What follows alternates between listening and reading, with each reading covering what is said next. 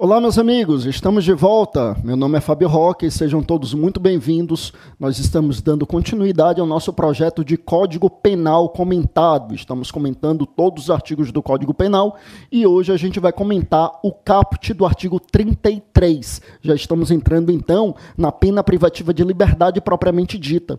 Você lembra comigo que no nosso último encontro nós trouxemos o artigo 32, que é o primeiro dos artigos da parte de teoria da sanção penal penal, né? a gente lembra teoria da norma, penal, da, da norma penal ou da lei penal, vai do artigo 1 até o artigo 12, do 13 ao 31 a gente tem a teoria do crime, também chamada de teoria do delito, e no último encontro a gente começou a teoria da sanção penal, que vai do 32 até o final da parte geral, até o artigo 120. E aí, no último encontro, a gente via aqui quais são as penas previstas no Código Penal. Né? A gente começou falando das penas constitucionalmente proibidas, e entre as penas previstas, aí a gente falou da pena privativa de liberdade, da pena restritiva de direitos e da pena de multa. E aí, meus amigos, lembra comigo que quando a gente falou da privativa de liberdade, aí eu falei que tem três tipos de pena privativa de liberdade. Só que no Código Penal só duas reclusão e detenção. Porque a terceira é a prisão simples, que não é prevista no Código Penal, mas sim na Lei de Contravenções Penais. Lembrando que a Lei de Contravenções Penais é o Decreto-Lei 3689 de 41, é, é um decreto-lei recepcionado com status de lei ordinária, por isso que a gente chama de Lei de Contravenções. Então a gente tem, em suma, três tipos de pena privativa de liberdade: reclusão e detenção para crimes e prisão simples, simples para contravenções penais. Como eu disse, o Código Penal não fala de prisão simples, só que nós vamos falar aqui. E o artigo 33, ele vem justamente, ele começa a dizer o que que significa ter um crime punido com reclusão e o que que significa ter um crime punido com detenção. Aí a gente vai falar disso e vamos acrescentar aqui a questão atinente à prisão simples. Vamos ver? Olha comigo aqui na tela. O Código Penal diz assim: artigo 33. A pena de reclusão deve ser cumprida em regime fechado, semiaberto ou aberto a de detenção em regime semiaberto ou aberto, salvo necessidade de transferência a regime fechado. Bom, Vamos por partes. Aí você sabe, né, redação dada pela Lei 7.209, de 11 de julho de 84, a gente já comentou isso aqui, é aquela lei que alterou toda a parte geral do Código Penal, do artigo 1 até o artigo 120. Tá? E a gente tem esse código híbrido, lembra comigo, né? Parte especial, o grosso é de 1940 e da parte geral é de 1984. Eu digo grosso porque, claro, que cada uma dessas partes foram alteradas e são alteradas constantemente, né? Todos os anos nós temos alterações legislativas, ou algumas pontuais, algumas um pouco mais extensas, né? Como o ano passado, finalzinho de 2019, que tivemos a lei anticrime. Mas o fato é que é, aqui a redação de 1984, essa redação aqui eu peguei do site do Planalto e coloquei aqui no slide, e por isso que a expressão semi-aberto está aqui com esse hífen, é porque a redação originária, claro, né? Eles mantêm a redação originária lá de 84. E, mas aqui a gente já percebe algumas coisas. Veja, primeira coisa, primeiro ponto importante. No que se refere a direito penal, no que se refere a direito penal, a distinção entre reclusão e detenção diz respeito exclusivamente ao regime de cumprimento de pena. Eu digo isso porque, na perspectiva do processo penal, a gente pode ter alguma outra diferença. Se bem que elas estão cada vez mais raras. Né? Antigamente, ser reclusão ou detenção era critério para saber se ou não decretar prisão preventiva. Isso mudou em 2011, quando o CPP foi alterado pela Lei 2.403.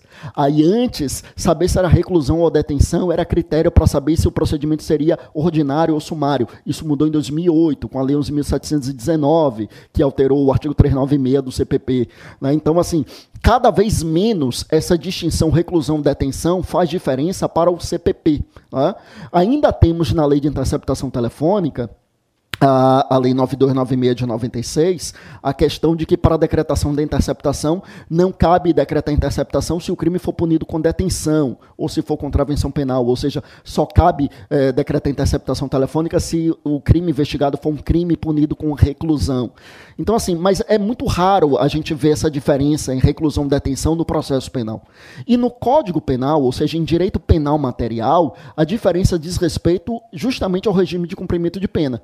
Então veja que o que está escrito aqui é o seguinte: se eu tenho pena, deixa eu colocar aqui na tela, se eu tenho pena de reclusão, se a pena prevista é de reclusão, então eu posso ter o regime fechado ou semiaberto ou aberto.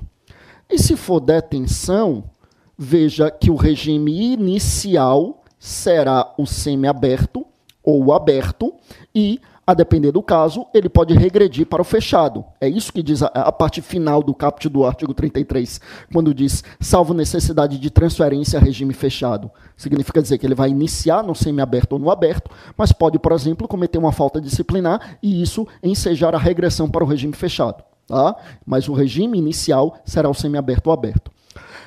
Claro que nos próximos vídeos a gente vai ver, né? Por exemplo, o próximo vídeo a gente vai ver o parágrafo primeiro, a gente vai ver a diferença concreta do, desses regimes, né? A gente vai ver, por exemplo, onde é que se cumpre esses regimes, uh, quais são as regras em relação ao trabalho ou estudo para esse regime. Mas por enquanto vamos só ficar com isso aqui, que quando o crime é punido com reclusão, eu posso ter regime fechado, semiaberto ou aberto, e se for punido com detenção, o regime será semiaberto ou aberto, embora ele possa regredir para o fechado caso ele cometa uma falta disciplinar. Perceba então comigo que na prática pode ser que um condenado por, por a uma pena de detenção esteja cumprindo uma pena mais rigorosa do que um condenado por um crime punido com reclusão. Sim, veja que pode acontecer de o sujeito ser condenado a uma pena de reclusão e estar no regime aberto. E outro ser condenado a uma pena de detenção e estar no semi-aberto. Ou até mesmo regredir para o fechado. Pode acontecer. Claro que uh, aqui é apenas um critério, mas com isso eu quero lhe dizer que mais importante mesmo na prática é saber qual é o regime de cumprimento de pena. Mas diferenciar reclusão ou detenção é muito importante para que você perceba, por exemplo, que não cabe impor a, o regime fechado inicialmente a um condenado por detenção. Inicialmente ele será punido com regime semiaberto ou aberto e nada obsta que ele regrida ao fechado caso ele cometa uma falta disciplinar. Tá bom? Lembrando que nos próximos vídeos a gente vai ver as diferenças entre cada um desses regimes e ver também quando é que o juiz fixa cada um desses regimes. Volta comigo aqui para a tela. E aí, meus amigos, veja bem, lembra que se for prisão simples, prisão simples, lembre que é só para contravenção penal, aí é importante a gente lembrar o seguinte: na prisão simples, o regime de cumprimento de pena será semiaberto ou aberto, assim como acontece na detenção. Mas qual é a diferença?